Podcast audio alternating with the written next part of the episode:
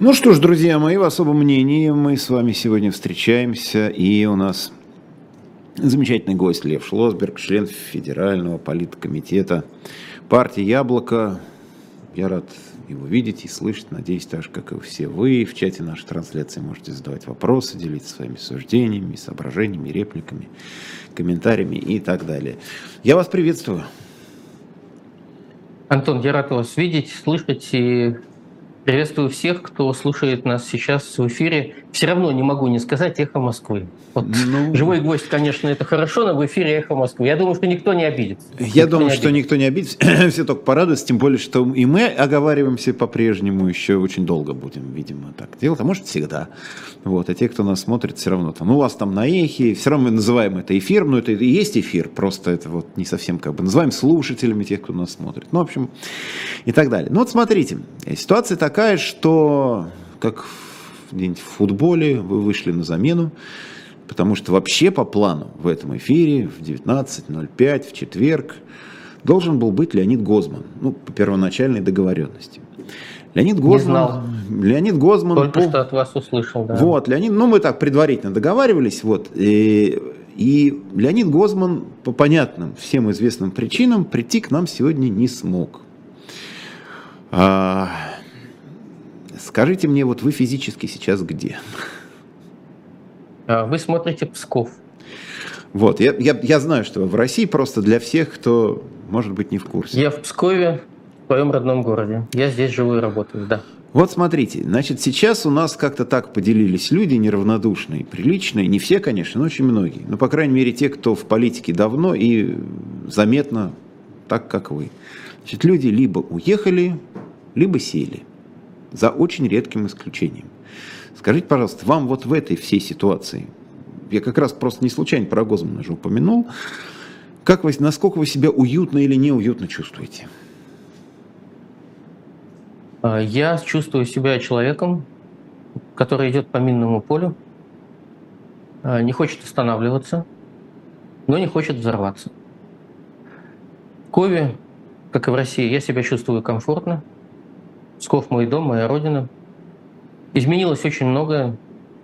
Вот помните, то же небо и та же вода, только он не вернулся из боя.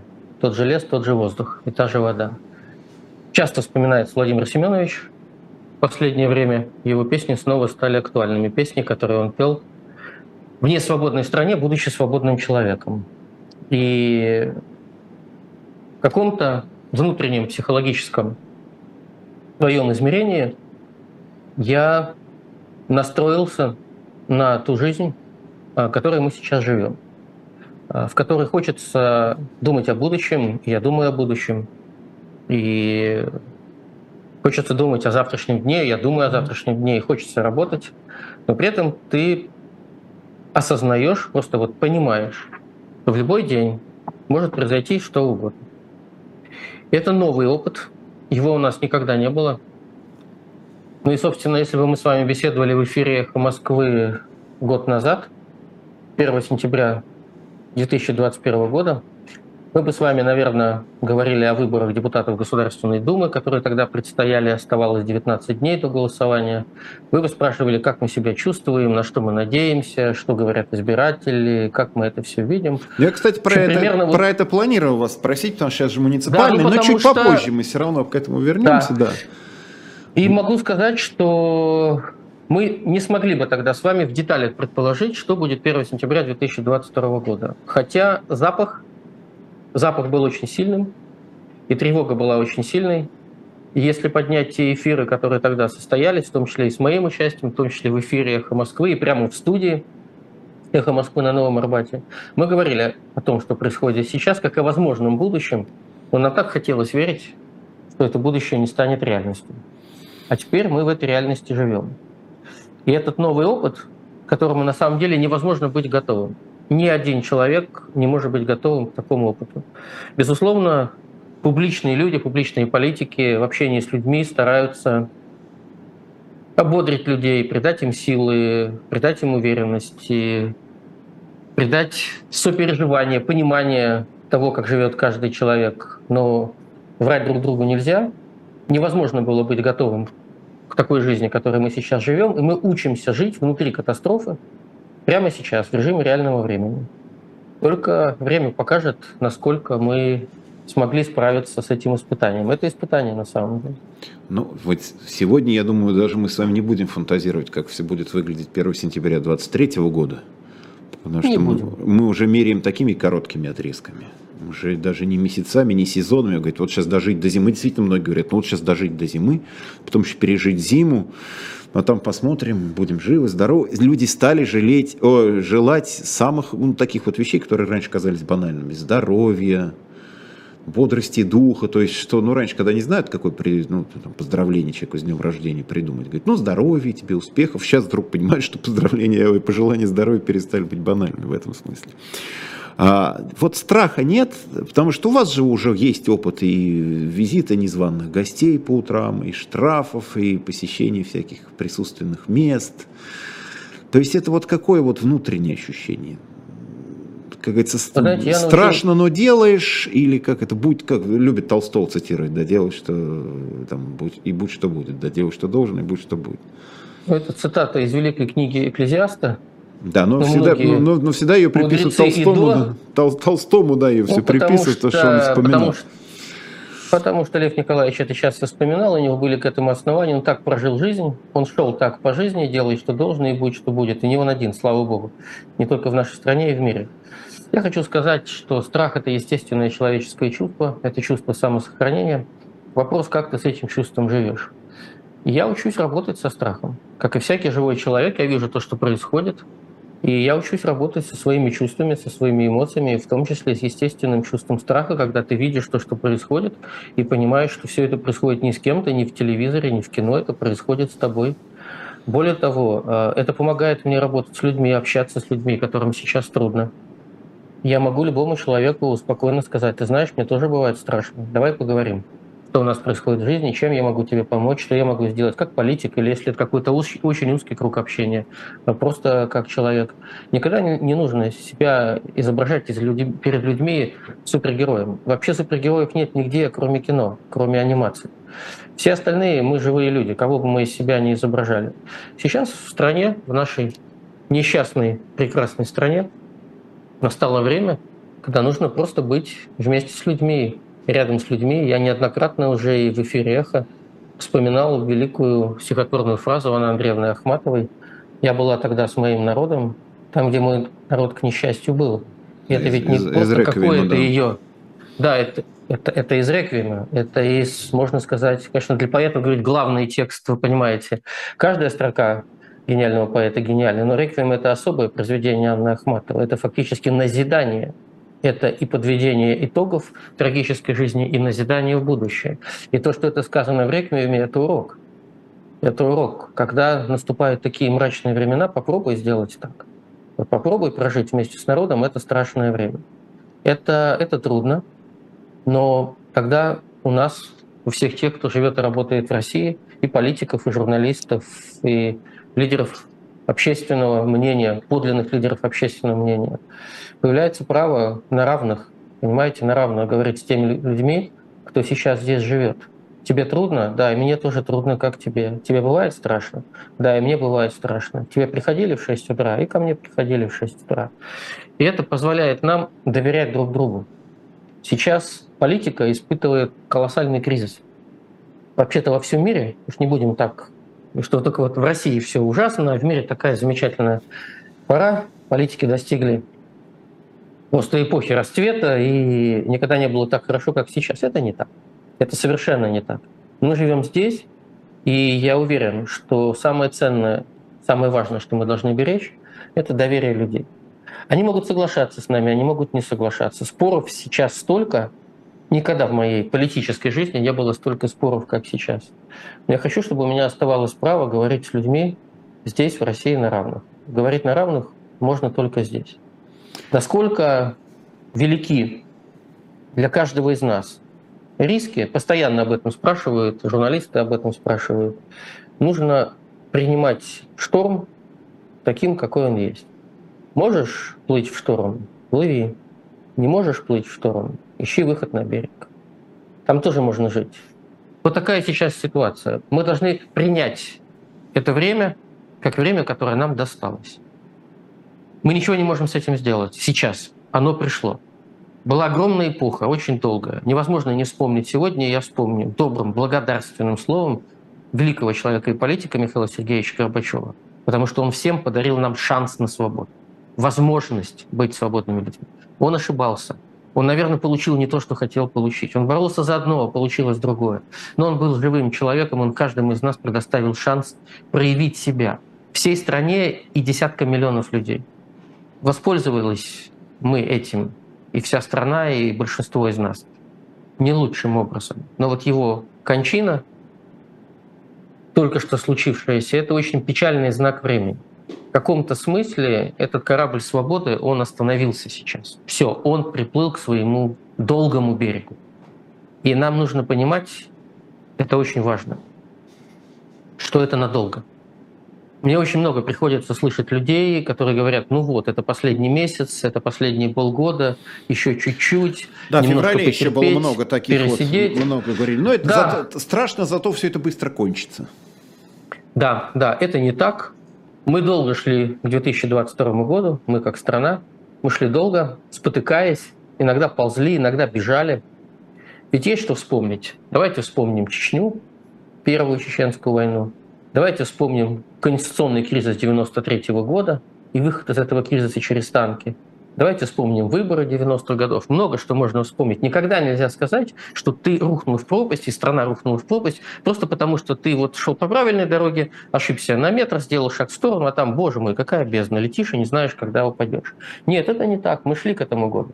Вся страна шла к этому году, ошибаясь, и, к сожалению, сильно ошибаясь и совершая моральные злодеяния, и все это привело нас туда, где мы сейчас находимся. Но нет конечности истории. История не заканчивается, страна не заканчивается, общество не заканчивается. Нам выпало время, которое нужно, не могу сказать спокойно, спокойно не получится. Нужно постараться достойно прожить, остаться собой, не перепутать добро и зло, не заболеть ненавистью, не инфицироваться ненавистью, не оказаться человеком агрессии, не возненавидеть людей, не стать другим, не превратиться в свою противоположность. Это такие простые вещи, на самом деле, они звучат очень просто, но это так трудно, это, это просто трудно. Это внутреннее испытание, оно... мы его проходим внутри себя, просто внутри себя. Если у нас силы его пройти, я считаю, что есть. Я просто смотрю на всю нашу предшествующую историю нашей страны. Боже мой, что мы только не проходили. Просто мы-то надеялись, что 21 век будет веком расцвета, будет веком дружбы, веком открытой страны, веком свободы. Ну, скажем прямо, мы ждали, что это будет век свободы, мы так надеялись. Особенно в конце 20 века, сколько было фантазий. Каким будет 21 век? Мир же развивается к прогрессу, а вот получили ну, у нас, правда, конец 20 века, века это был дефолт. И, и потом... Ну, под концом 20 века я имею в виду ну, все в целом, события, да. связанные да, с э, уходом с политической арены Советского Союза и попыткой, попыткой реформирования нашей огромной страны. Поэтому могу сказать прямо и честно, я живу так же, как все, с теми же чувствами, с теми же эмоциями. Бывает труднее, бывает легче. Слава богу, есть любимые люди, есть друзья, есть люди, не только от кого я завишу, но те, кто от меня зависит. Это, кстати говоря, это очень дисциплинирует. Вот если от тебя никто не зависит, то тогда ты ни за что не отвечаешь. А если от тебя зависят люди, сотни людей, да даже десятки людей, ты за них отвечаешь, ты будешь оглядываться, ты будешь соизмерять свои поступки с теми людьми, за кого ты отвечаешь. Ну, собственно, все по Сент-Экзюпери. Мы в ответе за всех, кого мы приручили. Все самое мудрое сказано. Просто время для ответов настало жесткое, жесткое, можно сказать жестокое. Смотрите, значит, все-таки хотелось еще несколько слов сказать про Горбачева кончина просто повод, действительно, опять повод для того, чтобы вспомнить и перестройку, и распад Союза, и Беловежский соглашение, и много-много-много. Вот. Но так получилось, что я ну, практически у всех гостей, с которыми вот лично я в этих особых мнениях в последние недели говорю, всегда им задаю один и тот же вопрос. Значит, как вам кажется, в каком месте был сбой Я имею в виду Горбачев-Ельцин. Сбой произошел в 99 году, когда Борис Николаевич сказал, что вот этот вот мужчина будет моим преемником. Ну, практически так и было. Владимир Владимирович Путин, прошу любить и жаловать. Или, может быть, сбой был в 95 году, когда пришел по тем меркам молодой, 54-летний мужчина на фоне там 70-летних, тоже еще казавшихся, ну, самим себе довольно бодрых стариков, да, ну как же, меньше 70 лет, это же несерьезно, куда же там в политбюро заседать. И тут 54 года. Вот какой, где был сбой? Вот в 85 году был сбой, когда пришел человек и действительно сломал вот этот вот ход истории, привычный для нескольких уже поколений. Или, может быть, мы просто в 99-м году, и, и потом в 99-м году мы вернулись, ну, вот в свою такую привычную колею с царем, с самодержаем, со всем. Или в 99-м году сломалось. И вот то, что начал Горбачев, продолжал как мог Ельцин, потом куда-то свернул не туда. Очень хороший вопрос. Вот как историк могу просто поставить вам, не знаю, 10 баллов по 10-бальной шкале. Ну, в, честь 1 сентября, в честь 1 сентября можно сегодня ставить баллы, да. Да, да. Смотрите, а, всегда можно в истории докрутиться до той секунды, как у Брэдбери, когда вы раздавили бабочку, и судьба человечества пошла по другому пути. Но в политике немножко иначе, хотя в чем-то похоже. А, наша страна не построила институты, наша страна не построила правила – по сути, не построила законы. Мы жили и продолжаем жить от человека к человеку, от правителя к правителю, от вождя к вождю. В этом системно, в этом наша трагедия. Когда был главный сбой? На мой взгляд, главный сбой был в неудачном реформировании Советского Союза. Это очень сложная ситуация. Ни у кого не было опыта реформирования таких империй. И значительная часть империи не хотела реформироваться а хотела уходить. Целые острова, целые республики Советского Союза.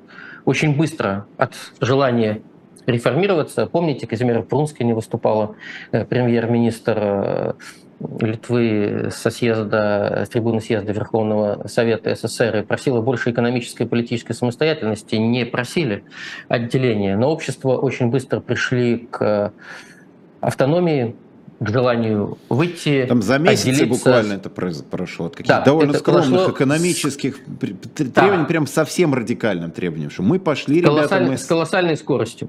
Да, с колоссальной скоростью. И, на мой взгляд, никто, в том числе и Михаил Сергеевич, не смог предугадать такого развития ситуации, чтобы предложить опережающим образом, политик должен стараться опережать ход истории, тот проект, политический проект, который был бы для того времени правильным. Какой могла быть реформа Советского Союза? Реформа Советского Союза должна была уйти от политической монополии и идеологической монополии и перейти к экономической кооперации. По большому счету, нам нужно было строить Европейский Союз на востоке Европы на Урале и дальше за Уралом. То есть брать концепцию объединения государств, сохранять общий рынок, возможно, не только общий рынок, но и общие политические институты в той части, в которой страны были бы готовы к общеполитическому регулированию, и пытаться двигаться в эту сторону. Но амбиции, амбиции губят политиков. При одной мысли о том, что условно я могу быть президентом условного Березостана, людям просто сносило голову вне зависимости от того, какие могли быть и после этого экономические последствия, просчитана ли эта ситуация, как учтена возможность э, благоустраивать жизнь людей. Ведь, собственно говоря, реформа государственная имеет смысл только в том случае, если люди начинают жить лучше. Люди ждали от демократии, что она изменит жизнь в лучшую сторону, а пошло не так. И вот это была, на мой взгляд, решающая точка. Было несколько шансов. Несколько. Последние, на мой взгляд, это были Новогоревские соглашения – 1991 года, которые как раз должны были быть подписаны 20 августа в Новогородово. Это реформа Советского Союза. Я уверен, что многие политики и экономисты в эфире «Эхо Москвы» об этом говорили. Об этом детально, я точно знаю, рассказывал Григорий Явлинский. Он был одним из участников разработки Новогородских соглашений. Я думаю, что об этом детально и много рассказывал Андрей Ларионов, который в дальнейшем прошел очень трудный жизненный путь э, к Путину и от Путина в дальнейшем, и многие другие участники этого проекта видели в этом интеграционный шанс. И здесь случился политический реванш. То есть 19 августа 1991 года – это политический реванш советской номенклатуры, которая, зная содержание Новогородских соглашений, решила их сломать, а ключом к подписанию этих соглашений был Михаил Сергеевич Горбачев. Его и фактически арестовали в Фаросе с тем, чтобы эта процедура не могла состояться. Это был последний в советскую эпоху, последний шанс, когда у страны сохранялась возможность на реформирование развития. Я очень хорошо помню 91 год.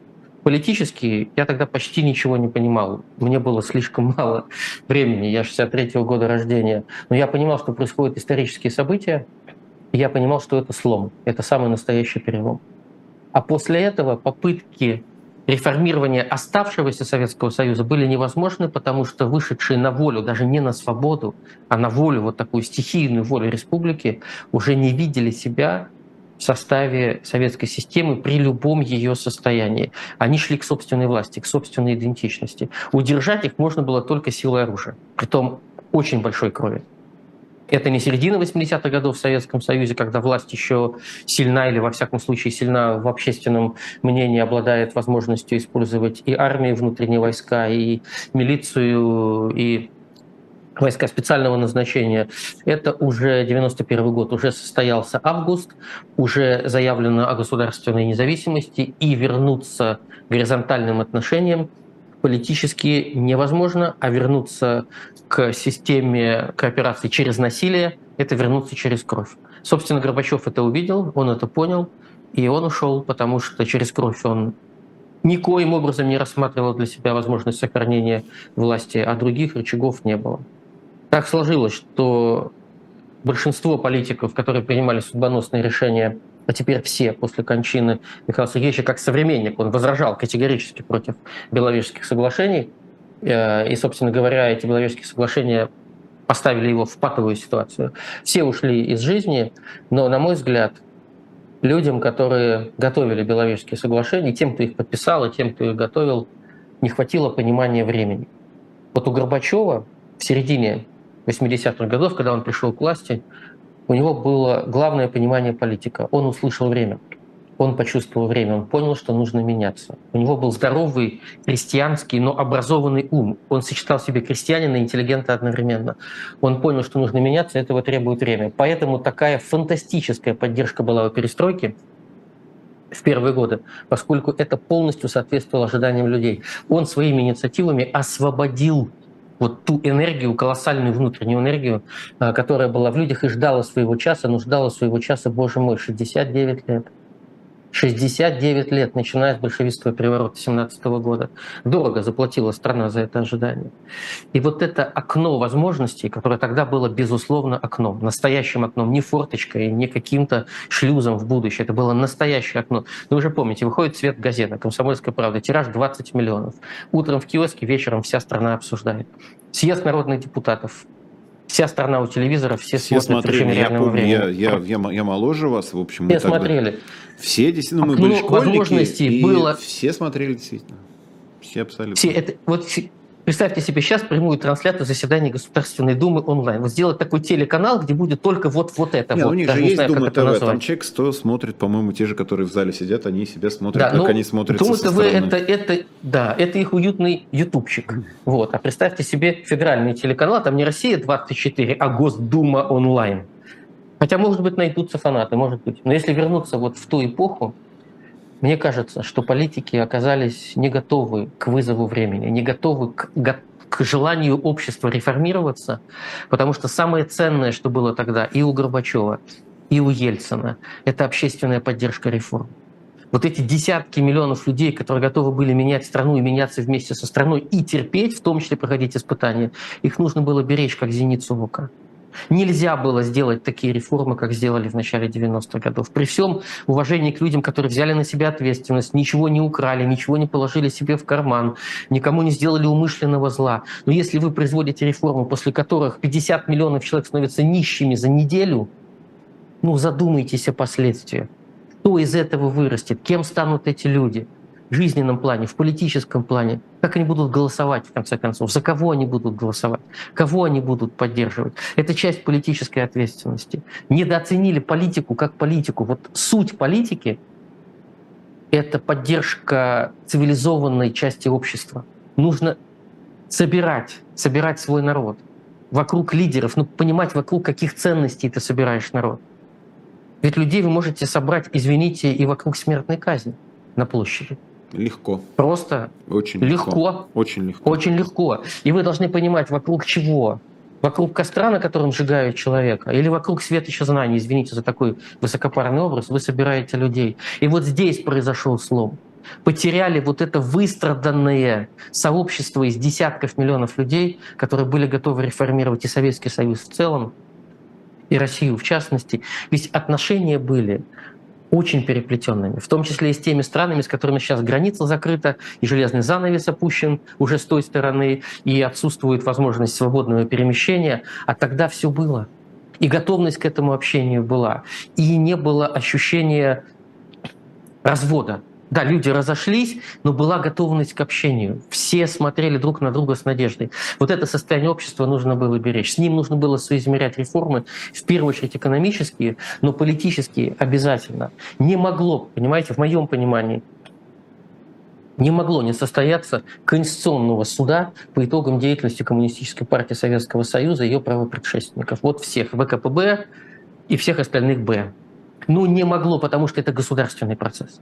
Да, я помню попытку суда над КПСС. Приняли решение, что если в Советской Конституции была шестая статья, руководящая направляющей силы, то нарушения в деятельности партии не было, поскольку она действовала в рамках Конституции и закона. А саму систему оценить. А систему несвободы, а систему политической монополии, а концлагеря, а систему ГУЛАГа, а невозможность свободного творчества, невозможность свободной экономической деятельности. Это же нуждалось в судебной оценке высшей судебной инстанции. Вот тогда господин Зоркин мог войти в историю по-настоящему, просто на века в. У него был этот шанс. Но он другую часть лодки защищал. То есть если страна не сделала выводов из катастрофы на официальном политическом и государственном уровне, тогда, тогда это все может вернуться. Я все время был очень впечатлен, когда впервые столкнулся с мемориалом Псковской области – небольшой организацией, и стали, мы стали помогать жертвам политических репрессий в части тех пособий, которые они получали из бюджета области. Я был впечатлен тем, что, оказывается, пособие политзаключенным и их родным, их потомкам платит региональный бюджет. То есть это что, Псковская область объявляла репрессии? У нас тут сидел какой-то упырь, и вот именно в масштабах Псковской области он принимал политические решения – а в масштабах страны у нас ничего не происходило. Владимира Ильича не было, его верного последователя Иосифа Виссарионовича не было. И всей вот этой своры тонкошеих вождей, по образному выражению Мандельштама, их не было. Как можно за такие злодеяния? Я помню, я пришел в ужас, когда это было, по-моему, 2011 год, я стал депутатом областного собрания, эти люди получали пособие 200 рублей. 200 рублей потомки репрессированных и даже сами репрессированные из областного бюджета в качестве компенсации за репрессии. Вот так это все измельчало, рассыпалось в ничто, в пыль. То есть горький политический опыт трагедий рассыпали в пыль. Не сделали выводов. Всей стране не сказали, что так больше не будет никогда памятник Дзержинскому снесли не потому, это же был, конечно, акт вандализма с точки зрения отношения к памятнику. Памятник — это произведение искусства. Наверное, в цивилизованной стране его должны были цивилизованно снять и поставить в музей. Но дело не в этом. Не должно быть памятников Дзержинскому, Сталину, Ленину, Свердлову. Не должно быть, потому что эти люди, у них руки в крови. Вот эти уроки страна не сделала. Увлеклись, ну как увлеклись? Кушать было нечего. Я понимаю правительство Гайдара, кушать было нечего. Но в это время не построили институты. А потом случилась вполне понятная ситуация. Вот есть власть. Она пытается накормить нищий народ. А если это будут не эти люди, будут хуже или лучше? Ой, нет, давайте пусть будут эти. Может быть, они уже наелись, может, они уже чему-то научились, знают слова, знают, какие э, решения приводят к каким последствиям на горьком опыте, знают, что такое инфляция почти 3000%. Может быть, они не будут больше ошибаться. А общество потеряли. Людям не объяснили, что вот это белое навсегда, это черное навсегда. Вот так больше не будет, потому что есть высшее судебное решение. Ну и, конечно, отдельный большой вопрос – это кадровая реформа. Она не состоялась в постсоветской России. Просто не состоялась. Это можно называть иллюстрациями, это можно называть э, кадровыми стандартами. Но я скажу прямо, люди, работавшие в КГБ, как любой спецслужбе тоталитарной страны, они должны иметь право на работу в бизнесе, на работу в общественной сфере. Но они не должны иметь право занимать государственные должности, потому что их учеба, все их жизни, весь их опыт не может привести страну к свободе. Это люди с определенным состоявшимся опытом. Кстати говоря, если бы такие решения были приняты, мы бы многих этих людей уберегли от их печальных судеб в 90-е и в нулевые годы. Вот нужно понимать, что если у человека был жизненный слом, вот такая деформация профессиональная, политическая, личная, психологическая, то нужно и этих людей беречь тоже. Не нужно давать им возможности раскрыть себя в худшей части своих талантов. Не нужно. Объясните им, что вот сюда можно.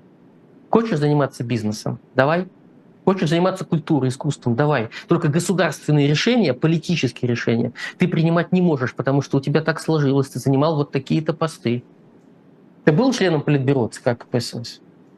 Вот возникает вопрос, можешь ли ты занимать государственные должности в демократической стране в течение какого-то времени. Это больно. Это очень тяжело. Самая тяжелая часть этой реформы, кадровой реформы, это спецслужбы. Потому что они пронизывают всю жизнь страны, всю жизнь страны, в том числе и демократической. Но здесь возникает ключевой вопрос. Кто кем руководит? Политики руководят спецслужбами или спецслужбы решают судьбу политиков?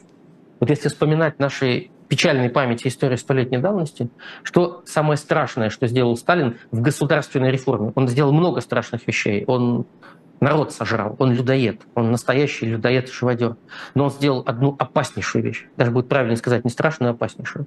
Он поставил спецслужбы выше органов политической власти.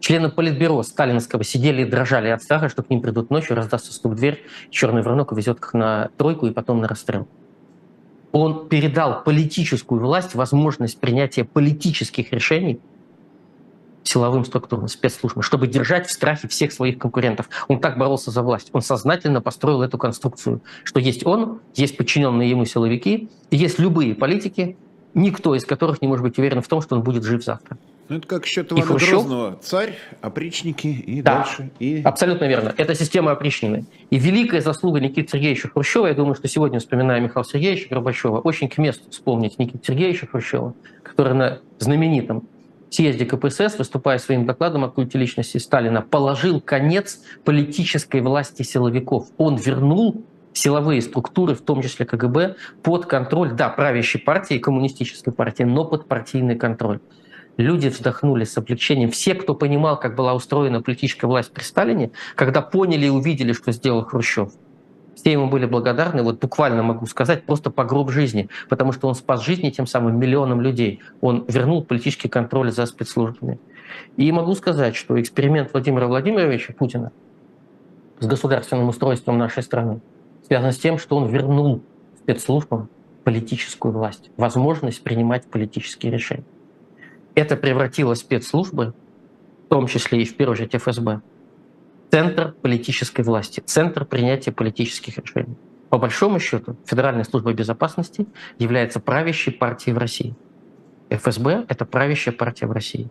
Нельзя никому, никогда, ни в одной стране предоставлять спецслужбам политическую власть. Более того, они еще начинают заниматься не тем, чем они должны заниматься в принципе, потому что они решают вопросы политики. Кому идти на выборы, кому не идти на выборы, кому работать в политике, кому не работать в политике, кому быть на свободе, кому быть не на свободе.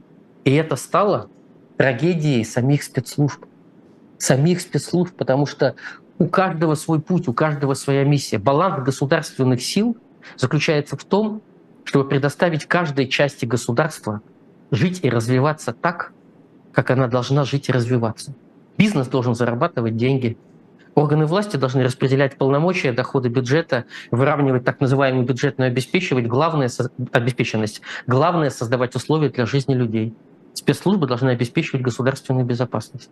Но государственная безопасность — это не безопасность конкретных людей, находящихся у власти. Это совсем другая категория. И вот сломав эту систему, решив, скажем так, оптимизировать систему Иосифа Виссарионовича Сталина без массовых репрессий, но с такой же конструкцией, когда спецслужбы выше, чем политические органы, а, Путин поставил под угрозу государственную стабильность в нашей стране. И то, что мы переживаем сейчас, это следствие смещенных центров тяжести. Я не знаю, что могло бы быть, если Борис Николаевич Ельцин, уставший, уходящий из власти, теряющий власть Ельцин, принял бы другое решение, другое кадровое решение. Вы же помните, какая была череда вариантов. Сергей Степашин, Евгений Примаков присматривались к самым разным людям. В итоге выбор остановился на Путине. Почему? У меня есть версия ответа. К сожалению, Ельцин не ответит, но у меня есть версия. Борис Николаевич искал охранника своей власти. Не просто политического преемника, он искал охранника, человека, который бы, будучи у власти, выдерживал свои определенные договоренности и обязательства по тем интересам, которые были, кстати говоря, не у Ельцина лично. Ельцин с собой ничего не унес на тот свет, как и Горбачев. Он ничего не положил себе в карман. Ничего. Это совершенно очевидно. Все бы тысячу раз уже было найдено и опубликовано. Но вокруг него, как всякого вождя, царя, всякого центра власти, сгруппировались люди, которые пользовались этой близостью к Ельцину. И для того, чтобы эта система, ну вот та самая пресловутая семья, о которой говорили, чтобы она сохранилась и в том числе сохранила влияние на власть, Борис Николаевич выбрал Владимира Владимировича по совету самых разных людей, иных уж нет, а те далече, предполагая, что это будет самая надежная конструкция. И история пошла дальше по этому пути. Нельзя вообще выбирать преемника. Власть не должна выбирать себе наследника, не должна, только общество. Если власть проиграла выборы, это опыт общества, выборы являются высшей ценностью. Смена власти является лучшей частью власти. Стабильность власти заключается в ее стабильной смене. В этом секрет стабильности любого государства. Можно шарахаться из стороны в сторону. Я скажу еще одну вещь. Представим себе, что история идет так, как она идет до 2008 года. Путин отработал два срока президента по 4 года. Сделал все, что сделал. Положительного, отрицательного, спорного. Отработал два срока. Ушел. Дальше два срока мы представим себе Дмитрия Анатольевича Медведева. Ну, тем более это легко представить, он один срок уже отработал. Тем более это легко представить. А дальше два срока кто угодно. Тот, кто выиграет выбор. Даже, может быть, эти выборы были бы, мягко говоря, не стерильными. Но смена власти, она лечит государство, она не позволяет разрастаться метастазом коррупции, она не позволяет складываться кланам, которые контролируют уже не просто власть как таковую, контролируют государство полностью. Застой — это когда ничего не меняется в, мест, э, в лицах принимающих решения, когда одни и те же люди годами принимают решения судьбоносные для всей страны. То есть даже уже при Путине была возможность, сохранив сменяемость власти, оставить для страны шанс на будущее. Каким бы оно было, не знаю. Я помню до сих пор, когда Медведев внес эту поправку в Конституцию о шести годах, я понял, Путин вернется он не стал бы это делать для себя. Это не тот человек. Ну, просто вот не тот. Сейчас мы видим совсем вообще другого Дмитрия Анатольевича Медведева. Я ну, это могу уже выразить такой, ему... Это уже такой образ, я так предполагаю, как у всех. Да. Сейчас. В общем, могу только выразить глубокие соболезнования Дмитрию Анатольевичу в связи с тем, вот, что с ним сейчас происходит. Но два срока Путина, два срока Медведева, два срока, не знаю, кого угодно – вот кого угодно, того, кого изберет народ. В этом был шанс устоять. Ведь единственная задача постсоветской эпохи, то есть эпохи после Советского Союза, это провести реформы и построить демократические институты. Все. Других задач нет. Ведь на самом деле как все просто. Провести реформу, уйти от монопольной от, от монопольной системы власти, от монопольной системы экономики, построить демократические институты и объяснить всем, институты работают, выборы работают, сменяемость власти работают. И ведь это ограничивает политиков очень серьезно. Если ты сегодня у власти, а завтра ты не у власти, ну, очень многих решений ты не примешь.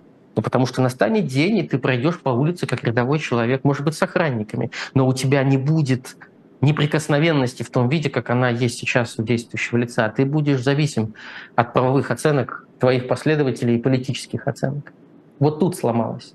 Если говорить о самом последнем сломе, вот последнем, когда был еще шанс, это, конечно, 2012 год.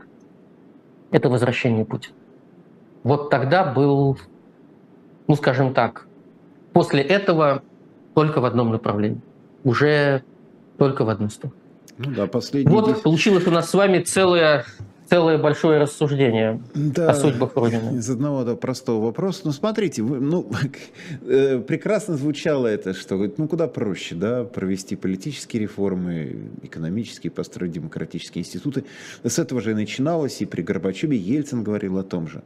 Но как это сделать в стране, которая тысячу лет жила в рабстве? У нас рабство отменили в 1800, формально в 1861 году, хотя в Соединенных Штатах отменили его даже позже, и, и там расовая сегрегация там фактически закончилась еще на сто лет позже.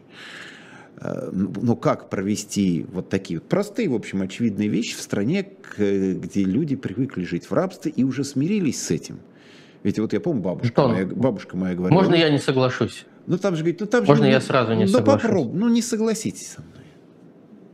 Смотрите, а в России был период тоже не состоявшийся полной мере реформы государства, но раскрывший огромный общественный потенциал.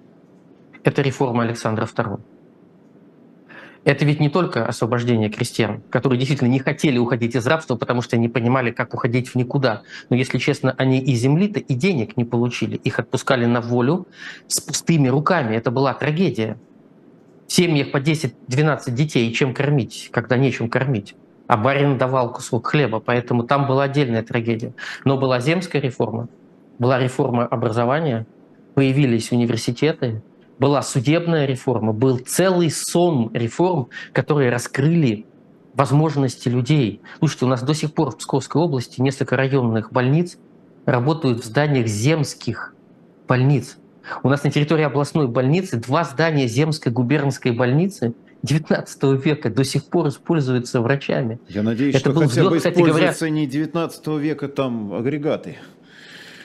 Хотя не 19-го, не 19 Слава богу, потому что... Не 19 Это у нас, у меня тоже недалеко от того места, где я живу, очень старая больница, это конец, начала 20 века, то есть это, в общем, так тоже такой уже памятник архитектуры.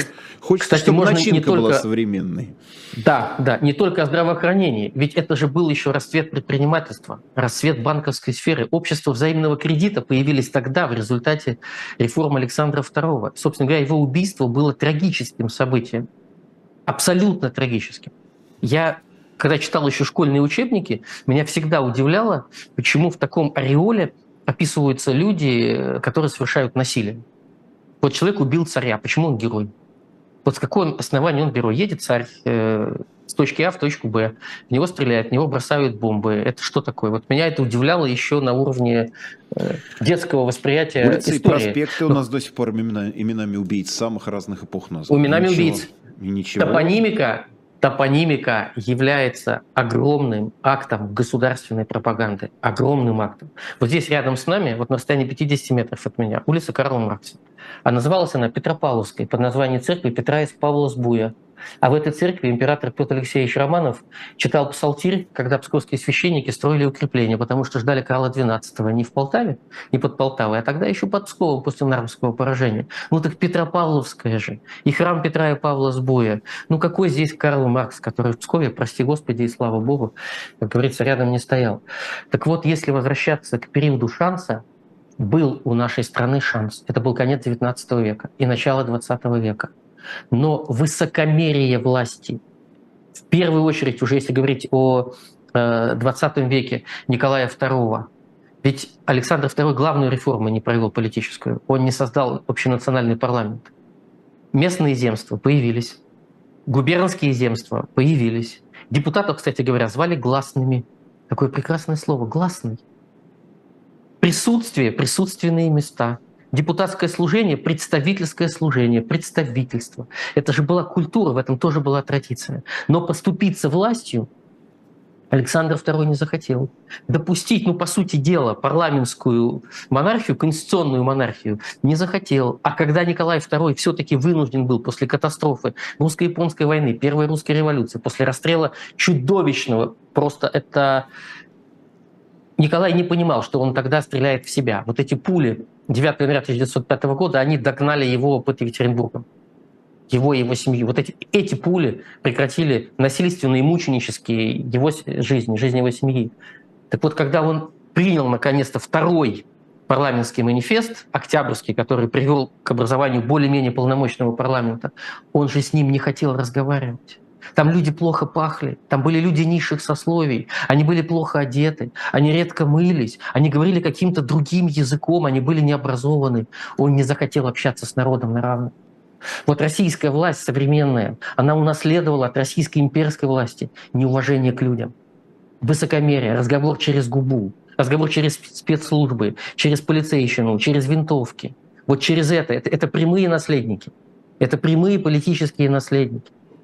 И в этом смысле, в этом смысле, то, что не были а, использованы вот эти шансы, которые были у нашей страны, это провозвестник прихода большевиков. Вот это неуважение к людям привело к власти бандитов. Но еще были три события, которые привели нашу страну к государственному краху сто лет назад. Это Крымская война, это русско-японская война и Первая империалистическая война, которая сейчас известна как Первая мировая. Все три войны двигали Россию к катастрофе. Когда было объявлено официально э, о вступлении России в э, Первую империалистическую войну, Первую мировую войну, когда Германия призвала Россию отказаться от всеобщей мобилизации. Николай, естественно, сознательно ее объявлял. В ответ на это было объявлено о вступлении России э, в войну две тройки, великие тройки Антанта и Тройственный союз, противостоящие, вступили в противостояние, уровень восторгов от начавшейся войны в России был фантастическим. На Дворцовой площади в Петербурге молебен был во славу государя-императора, который наконец-то принял правильное государственное решение. Общество восторгалось этим решением, ждало триумфальной победы ждала возвращения, ну, какого там, не знаю, возвращения, но увеличения величия России, потому что, конечно, русско-японская война ударила по самосознанию русского общества колоссально. Она просто потопила общество в скорби. Эскадра была разбита на виду у всех, армия была разбита на виду у всех, у всей страны. И вот этот восторг от войны как способа сохранить величие государства, он закончился меньше, чем через три года ненавистью к войне, но он закончился революцией потому что власть возненавидели. Вот этот кровавый аппетит, ненасытность в пожирании людей власть возненавидели. Вот Николай II отрекся от престола здесь, в Пскове, в ночь 28 февраля на 1 марта 2017 года в салоне царского поезда, в салон-вагоне царского поезда, командующие фронтами, то есть напрямую ему подчиненные военачальники, фронтами и флотами, слали ему сюда, в Псков, телеграммы, «Ваше Величество, пожалуйста, уйдите». То есть те люди, кого он вывел на фронт, на мировой фронт, умоляли его об отставке руководителя государства. И он сломался на этом. Психологически сломался. Он отпустил власть. А брата Михаила он даже не известил, что он отрекается в его пользу. Уже не говоря о том, что акт отречения подписан карандашом, а не чернилами, как должно было быть. Но вот эта вот катастрофа, когда государство пытается выращивать свое величие военной силой, а нужно выращивать величие человека сбережением. Это так банально звучит, да, это вот настолько выглядит ну, я не знаю, почти что наивным, но, извиняюсь, сколько можно убивать людей и ждать от людей благодарности? Россия потеряла в Первой мировой войне почти миллион девятьсот тысяч человек, и, как вы понимаете, подсчет павших в нашей стране – это та еще история. Про это миллион девятьсот вообще когда-нибудь не вспоминают. Удастся... У нас вот в Москве на Поклонной горе памятник считанное количество по стране, как будто и не было. Ну, то есть в учебнике есть строчки какие-то так вот? Это больше Понимаете, в разрезе вот революции раз... говорили, да, 2 миллиона туда списали и все каждый раз перед нашей страной и в XIX веке, и в XX веке, и даже в XXI веке возникает развилка. Вот это, это действительно судьба нашей страны к свободе или, не, или к несвободе, к уважению к человеку или к презрению по отношению к людям. Возникает возможность выбрать, принять решение, сделать выбор о себе, о правителе, о руководителе, о начальнике или в пользу общества. В чем величие Горбачева? Он не стал бороться за власть силой. Он понял, что власть разрушена. И он ушел. Ушел с чистыми руками. У него много что было в истории, ему сейчас тоже вспоминают и Вильнюс, и много что другое, что было в его истории. Много что. Но когда встал вопрос о власти, о личной власти, он ушел, не пролив кровь. Это подвиг. Это и есть настоящий подвиг политика. Он поставил общественные интересы, интересы свободы, интересы жизни людей, ценность человеческой жизни выше интересов власти. Вот он сделал правильный выбор, но плодами этого выбора нужно было пользоваться. По большому счету ему и спасибо не сказали. Но спасибо должно было выражаться в осознании этой возможности. Посмотрите, все дороги перед вами. Вот. Вы хотели, чтобы я ушел, я ушел. Давайте работайте. Вот он вызов времени. Это же, это же уникальная возможность для политика, когда ты можешь строить государство своими руками. Вот тут у нас не получилось. У нас у всех не получилось. Я не могу себя отделять от страны. Я понимаю, что моя ответственность за события 92-го, там, 93-го года и ответственность Ельцина и его правительства, мягко говоря, несопоставимы. Но давайте спрашивать каждого себя, вот просто каждого себя. Это нормальный вопрос. Где я был и что я делал, когда, в какой день. Когда у меня нет вопросов к себе, а когда у меня есть вопросы к себе. Это нормально. Мы очень долго будем выходить из того места, куда мы пришли. Очень долго. Нужно просто прямо и честно сказать людям, следующий шанс, следующее окно исторических возможностей будет тогда, когда общество накопит в себе этот потенциал перемен. Это вот как нажить Понимаете, вот нажить это невозможно нахрапом, это невозможно скачком, это невозможно потому, что кто-то где-то сказал, а вот теперь мы будем заниматься реформами. Горбачев, начав заниматься реформами, попал на общественные ожидания. Он их почувствовал. Он их почуял, он понимал, что нужно меняться. Он же открыто об этом говорил, открыто. Ну и кроме того, он показал совершенно другие человеческие стандарты. Для меня он я понимаю, что, может быть, я сегодня много об этом говорю, но это моя личная возможность и готовность сказать ему спасибо, потому что то, как он показал себя и жену, когда вдруг стало понятно, что страной руководит живой человек, любящий мужчина, человек, который любит свою жену, у которого есть любимая жена, есть любимая дочь, который живет как живой человек, живой человек во главе России. Это само по себе, просто само по себе нечто в хорошем смысле революционная. Это другая культура. Это просто другая культура. Поэтому я очень сожалею э, о том, что эта эпоха не принесла нашей стране свободу и завершилась. Она завершилась так, как она завершилась сейчас, но мы остались, мы живем. То есть это, это не финал. Для страны, для общества это не финал. Мы просто оказались в такой точке жизни, в такой точке истории, что нам сейчас больно, нам сейчас трудно, а, нам часто страшно. Мы понимаем, что значительную, значительную часть жизни, годы нам могут сопутствовать очень большие испытания. Но вот нам нужно будет их пройти. Нам нужно будет их пройти. Это, это путь, который нужно пройти. Что будет дальше, увидим общество будет меняться, общественные настроения будут меняться. Люди все равно придут к свободе, потому что это инстинкт, это рефлекс, как угодно. Человек рождается с рефлексом свободы, с инстинктом свободы. Никто не рождается насильником, убийцей, сторонником злодеяния и преступления. Нет. Человек рождается для того, чтобы реализовать себя в свободе. Дальше он оказывается в обществе. Вот в такой точке мы сейчас, мы сейчас находимся. Надо жить. Надо Спасибо жить. вам. Спасибо. Лев Шлосберг был у нас с вами в эфире, как мы говорим, на эхе по привычке, на живом гвозде. Смотрите нас. Спасибо вам большое. Счастливо.